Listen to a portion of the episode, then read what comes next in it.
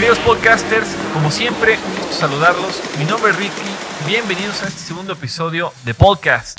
Para darles una introducción al tema del día de hoy, les cedo el micrófono a mi compañero Fons. Fons, ¿cómo estás? Muchas gracias, Ricky. Yo me encuentro muy bien, muy emocionado de estar aquí en nuestro segundo episodio. Y muy emocionado de decirle a los podcasters que para quien guste, este episodio está siendo transmitido también por video y nos pueden ver en YouTube. Les vamos a pasar las ligas para todas nuestras redes sociales al final de este episodio. Pero bueno, para empezar el capítulo, quiero darte un dato. En los 70 años de la Fórmula 1, han habido 766, 77, perdón, total corredores de diferentes países. Y de esos 767, solo han habido 110 que han ganado una carrera. Y de la persona que vamos a hablar hoy es del más reciente victorioso, del número 110. ¿Quién es? El gran Checo Pérez.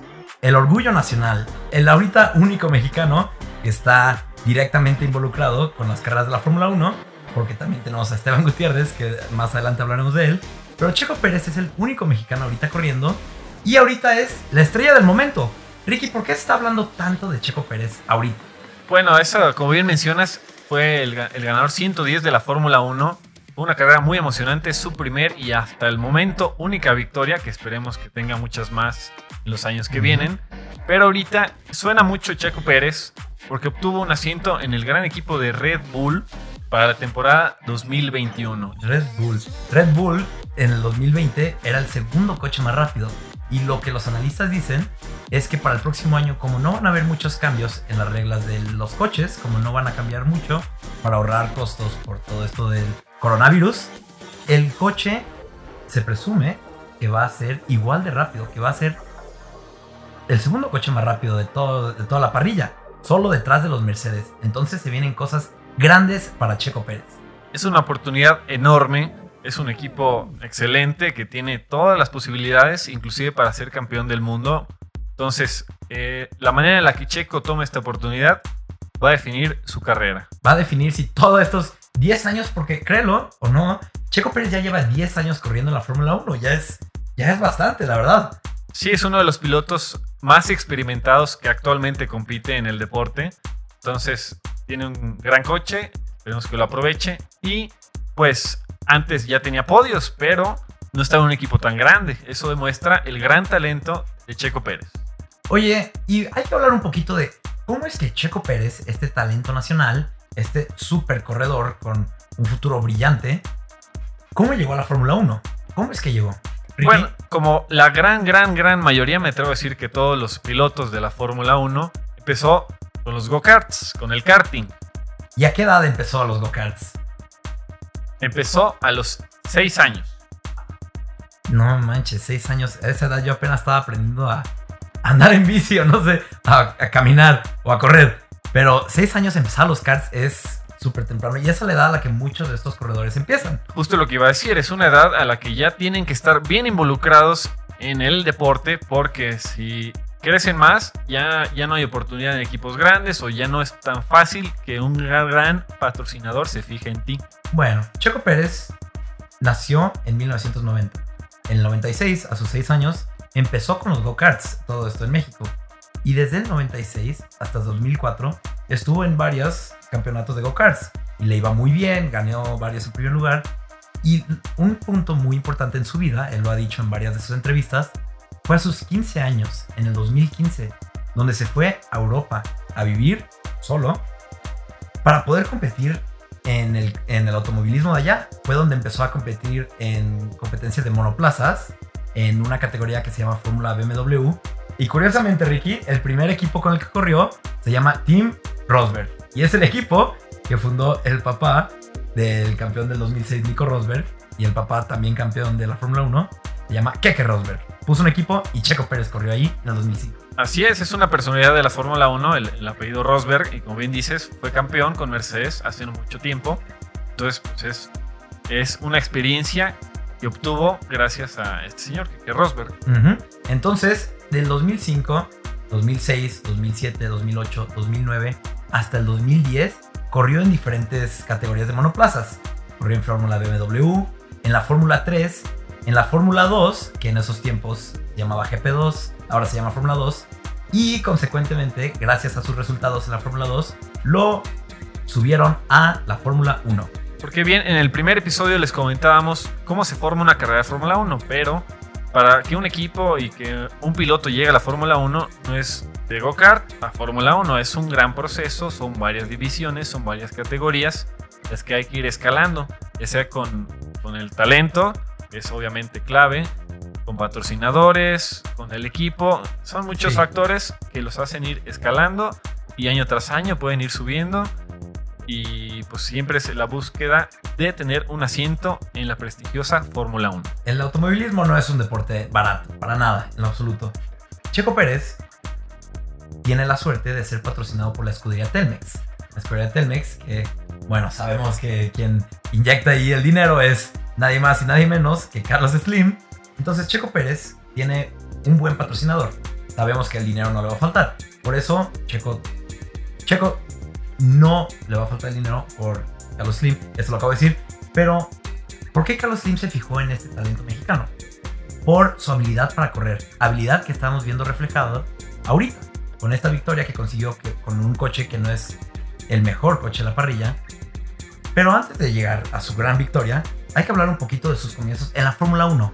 En el 2011, ¿quién lo jaló a la Fórmula 1? Empezó en la Fórmula 1 con un equipo llamado Sauber, que también ya es un equipo histórico, que ha tenido varios pilotos de gran categoría Sí, y ha tenido varios logros, inclusive los que hizo Checo Pérez, que obtuvo podios con ese equipo, que para ponerlo en contexto, pues hay, dentro de la misma categoría de Fórmula 1 hay equipos grandes, hay equipos chicos, como bien dice, es un deporte que sí está muy influenciado por el dinero, en el sentido de que hay equipos que tienen mucho capital y otros no tanto, pues el equipo con mayor capital tiene ventaja para desarrollar más ampliamente su coche. Eso se busca cambiar en los próximos años, pero de eso hablaremos en otro capítulo. Entonces lo jaló un equipo que se llama Sauber, equipo que todavía hoy en día sigue corriendo bajo otro nombre, Alfa Romeo. Sauber en ese entonces, en el 2011, era un equipo en problemas, porque en el 2009 era Sauber con BMW, pero BMW decide retirarse, decide retirar su dinero, su inversión, y Sauber está en verdaderos problemas monetarios. ¿Cómo sobrevivió? Eso es, es una, una plática para otro día, pero encontró una forma de sobrevivir, quedarse en la Fórmula 1. En el 2011 jaló a Checo Pérez. ¿Y cuál? Checo Pérez, ¿qué consiguió con Sauber en su primer año? Su primer año, pues, eh, una participación decente, pero Nada muy prometedor. exactamente. Y luego, en el 2012, su segundo año en la Fórmula 1, lo mantiene Sauber. Peter Sauber, el dueño de Sauber, ve algo de talento, ve mucho talento en este joven mexicano. ¿Y qué consiguió en su segundo año con Sauber? En el segundo año tuvo la extraordinaria cantidad de tres podios. Wow. Su segundo año en Fórmula 1 y tres podios es un gran mérito, es un gran logro y es de reconocerse porque sí, en ese año hubo varios reflectores sobre Checo para eh, subirlo más, para que un equipo grande se fijara en él y lo jalara. Es un súper logro porque estaba en un equipo que no era ni Ferrari, no era McLaren, que en ese entonces era un equipo tipo el Mercedes de ahorita, no tan dominante, pero sí que peleaba por el campeonato. No era un Red Bull, era un Sauber. Y que consiguiera dos segundos lugares y un tercer lugar en su segundo año.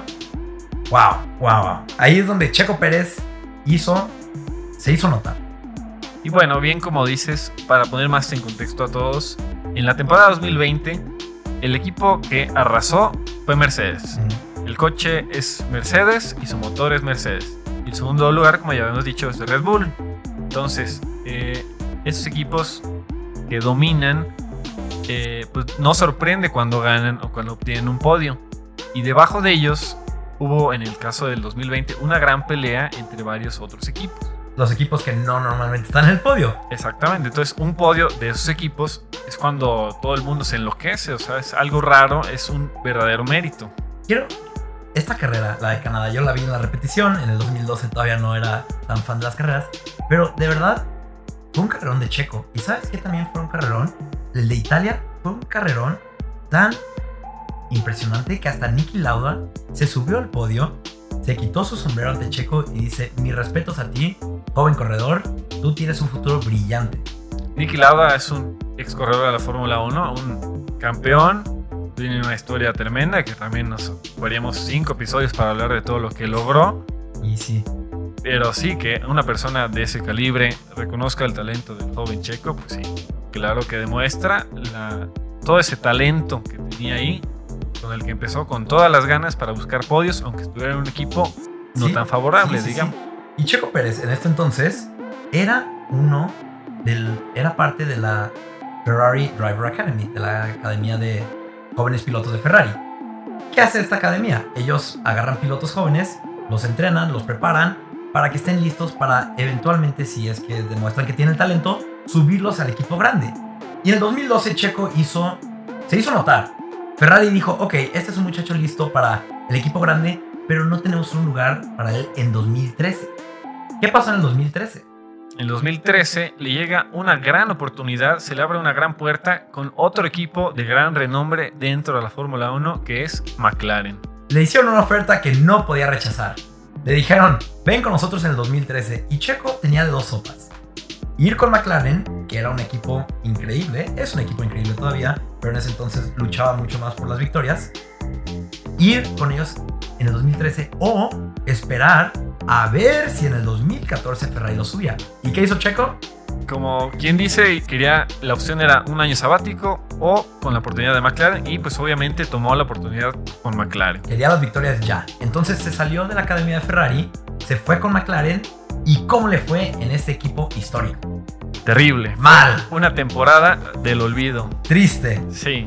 Fue un año donde McLaren decidió hacer un coche radical en la forma, en la ideología de cómo iba, de la forma del coche, de la aerodinámica, y todo le salió mal. En este entonces, Checo Pérez corría con Jenson Button, campeón del mundo del 2009, y los dos tuvieron una temporada de olvido. Así es. Cuando fue la noticia a Checo a McLaren, pues mucha fanaticada, obviamente estaban vueltos locos, pero terminó siendo yo creo que de las peores decisiones la carrera de Checo Pérez. Definitivamente. ¿Y qué hizo McLaren? Dijo, este joven corredor no nos sirve. Lo echaron para afuera. McLaren he notado que tiene esa tendencia. Agarran jóvenes corredores, agarraron a Checo Pérez, agarraron a Kevin Magnussen, agarraron a Stoffel Van Dorn y a todos ellos los echan para afuera, les echan a perder su carrera. Eso es, eso es una tristeza. Pero bueno, el McLaren de ahora es diferente. El McLaren de ahora tiene mucha promesa en Lando Norris, el joven corredor. Y esperemos que a Lando le vaya muy bien. Pero bueno, nos estamos saliendo un poco de tema. McLaren mandó a la fregada a Checo Pérez.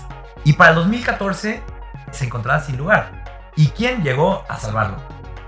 Nada más y nada menos que Force India, el equipo que hoy en día es Racing Point, que también hoy en día está en proceso de volverse Aston Martin.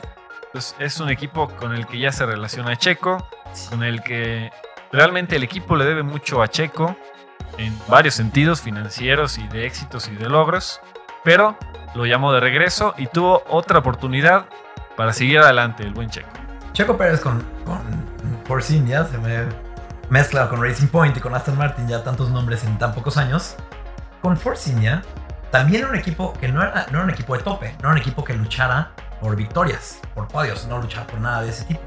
Y en el 2014 Checo consiguió un increíble podio en una pista que ya vemos que le gusta mucho, la de Bahrein. Así es, Bahrein, que es donde obtuvo su primera victoria. Entonces ya es una pista que seguro él le encanta. Seguro hoy en día decir que es su favorita. Entonces tuvo una buena carrera. Aprovechó como siempre las oportunidades que tuvo y obtuvo un podio. Obtuvo un super podio contra su compañero Nico Hulkenberg, que sabemos que también es un talentazo de la Fórmula 1. Ahorita no está corriendo y de momento no va a correr. Esperamos que regrese, pero bueno, eso nosotros no podemos decidirlo. 2015, Checo se queda con Racing Point, otro año. ¿Y qué logró en el 2015? Pues bueno, también que Checo esté en un equipo atrae muchos patrocinadores, o más bien todos los que ya trae Checo, se los lleva al equipo, permite más desarrollo, lo que ya hemos dicho, para que el equipo pueda crecer un poco más. Y en 2015 consigue nada más y nada menos que otro podio en Rusia. Ricky, tú viste esa carrera. ¿Nos podrías contar un poco de eso? Sí, también fue una carrera muy emocionante. Algo que cabe destacar de Checo, que siempre se le ha caracterizado, es el manejo que tienen los neumáticos. ¿Qué nos referimos con esto? pues es que los cuida y hace que duren. Ya en otro episodio hablaremos plenamente de los neumáticos, pero es una característica muy buena que tiene. Entonces, en esta carrera, muy emocionante, estaba ya en posición de podio, en tercer lugar, pero ya tenía llantas muy viejas. Entonces, coches con llantas más nuevas venían tras de él, lo logran rebasar, lo logran bajar hasta quinto, pero los dos que lo rebasaron chocaron entre sí. Compañeros de nacionalidad, finlandeses los dos, chocan entre sí, cada uno fuera de la carrera, el otro queda todo dañado. Entonces Checo en la última vuelta recupera el tercer lugar, el equipo se vuelve loco, todos nos volvemos locos. Tercer lugar para Sergio Pérez. Qué bello. Y los dos corredores en cuestión de los que hablamos son Kimi Raikkonen y Valtteri Bottas. Kimi corría con Ferrari y Valtteri con Williams. En ese entonces cuando Williams era, era más competitivo que ahorita. Y nada, retomando un poco lo que dijiste, cuando se trata de cuidar las llantas, estas llantas de Fórmula 1 duran, dependiendo del compuesto, pueden durar desde 20 hasta 40 vueltas. Pero hay personas, como Checo Pérez, como Lewis Hamilton, que su forma de manejar, su forma de tomar las curvas, cuándo acelerar y cuándo frenar, lo hacen de una forma que hacen que sus llantas duren más. Ellos tienen, ellos saben, tienen un toque, tienen años manejando coches. Ellos saben mejor que otros corredores cómo hacer durar más las llantas. Es uno de los talentos de Checo, de los muchos talentos de Checo. Y sí, este tipo de cualidades te permite generar estrategias diferentes y también es un mundo. La estrategia de los neumáticos es un mundo muy complejo. Muy complejo, pero lo tocaremos en un futuro cercano. Sin falta, no se preocupen. 2017, Checo se queda otro año con el equipo que todavía es Force India.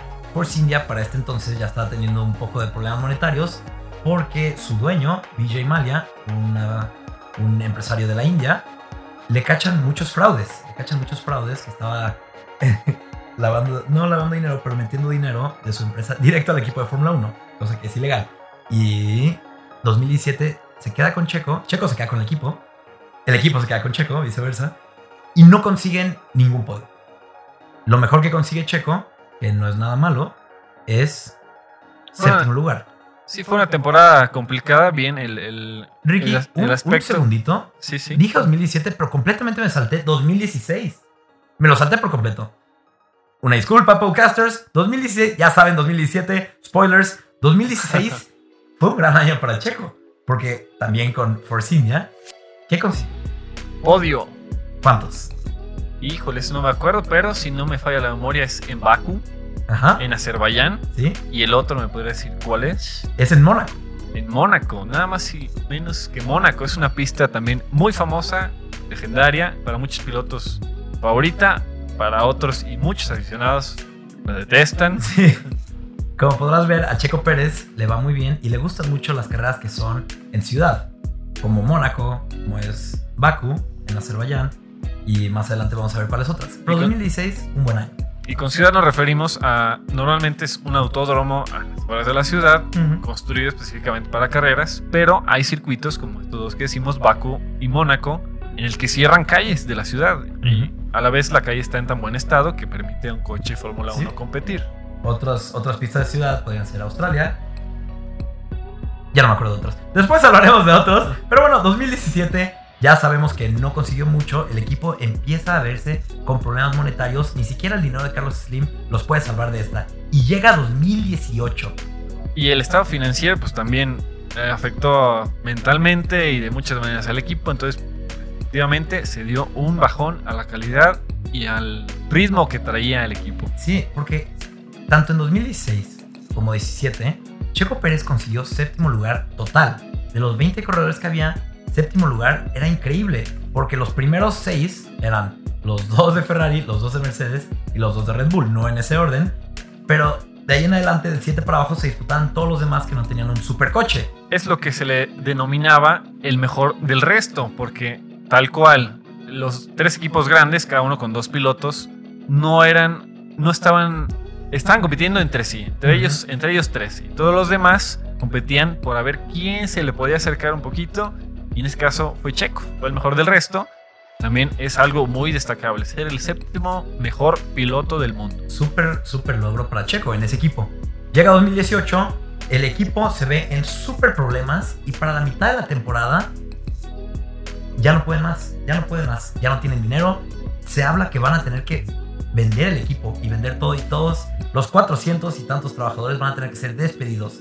Pero Checo Pérez con Mercedes, Mercedes era el equipo que proporcionaba los motores al equipo de Force India, hacen una demanda, hacen una demanda, no sé bien cómo funciona esta parte legal, esta parte de abogados y total, pero hace una demanda a BJ Malia, al dueño, para que no pueda vender el equipo para pagar sus deudas. Y en este entonces, mientras no se puede vender el equipo, BJ Malia no puede vender las partes del equipo, sabe que no puede vender su coche y sus conocimientos y su, y su personal, lo que se vendía al equipo por completo, para ver quién podía comprarlo y seguir corriendo, como si nada hubiera pasado. Esto fue la mitad del 2018. En pocas palabras, Sergio Pérez dejó un rato el volante y se volvió político con tal de salvar al equipo y a todos los empleados del equipo. Mientras tanto, en, competencia, pues, le iba mal, o sea, no, no demostraba el talento que estábamos acostumbrados a ver, ni podios. Y todo esto tuvo un excelente resultado. El papá de uno de los corredores de ahorita, Lance Stroll, Lawrence Stroll, un canadiense billonario, con un grupo de gente, compra el equipo, compra el equipo de Force India y a mitad de la temporada lo renombra Racing Point, el equipo que es hoy 2020, próximo año ya cambiará de nombre, pero lo renombra Racing Point y algo curioso pasa, el equipo pierde sus puntos, los puntos que habían acumulado hasta ese entonces, pero los corredores no. Así es, entonces el equipo eh, pues tiene que iniciar de cero a media temporada para competir por seguir subiendo en el campeonato de constructores que bien habíamos dicho es el de equipos. Y estas posiciones, cuando termina la temporada, quiere decir dinero. Entonces, que les quitaran los puntos pues, fue un golpe duro, porque iban bien, iban peleando en el medio campo. Por suerte para los pilotos, ellos conservaron sus puntos, entonces seguían peleando también en el medio campo por escalar. Y 2018 vio a Checo traer a México un podio más en Baku, una de sus pistas favoritas, y que siguió 2019. 2019 fue un año donde Checo no consiguió mucho en la pista, pero ¿sabes qué sí consiguió? Consiguió un contrato con el equipo para 2020 y 2021. Era un equipo, era un contrato de dos años, algo que para un corredor le da tranquilidad, le da paz mental y le deja hacer su trabajo sin poder, sin pensar qué va a pasar el próximo año conmigo. Sobre todo un piloto de su edad, porque ya los equipos buscan jóvenes y desde muy pequeños los van manejando. La escuela, bien que decías que Checo fue parte de la escuela Ferrari, así también hay de Red Bull, así también hay de Mercedes, para que desde pequeños irlos, irlos entrenando, ir checando cómo van creciendo y cuando ya sea el momento, los suben a su mejor coche para que gane campeonatos. Llega 2020, un equipo loco, un, equipo, un año loco, lleno de COVID, lleno de cancelaciones de carreras, carreras nuevas, corredores que están cambiando de equipos como locos. ¿Y qué pasa con Checo?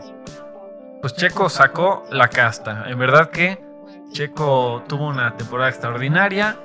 Se da el anuncio de que Checo ya no tiene un lugar en el equipo anulan su contrato que tenía para 2021 porque quieren meter a Sebastián Vettel al equipo que en un futuro va a ser, en un futuro hablando del próximo año 2020, 2021, Aston Martin y sacan a Checo. Así es, lo dejan sin asiento y no se ve ni para dónde se haga Checo.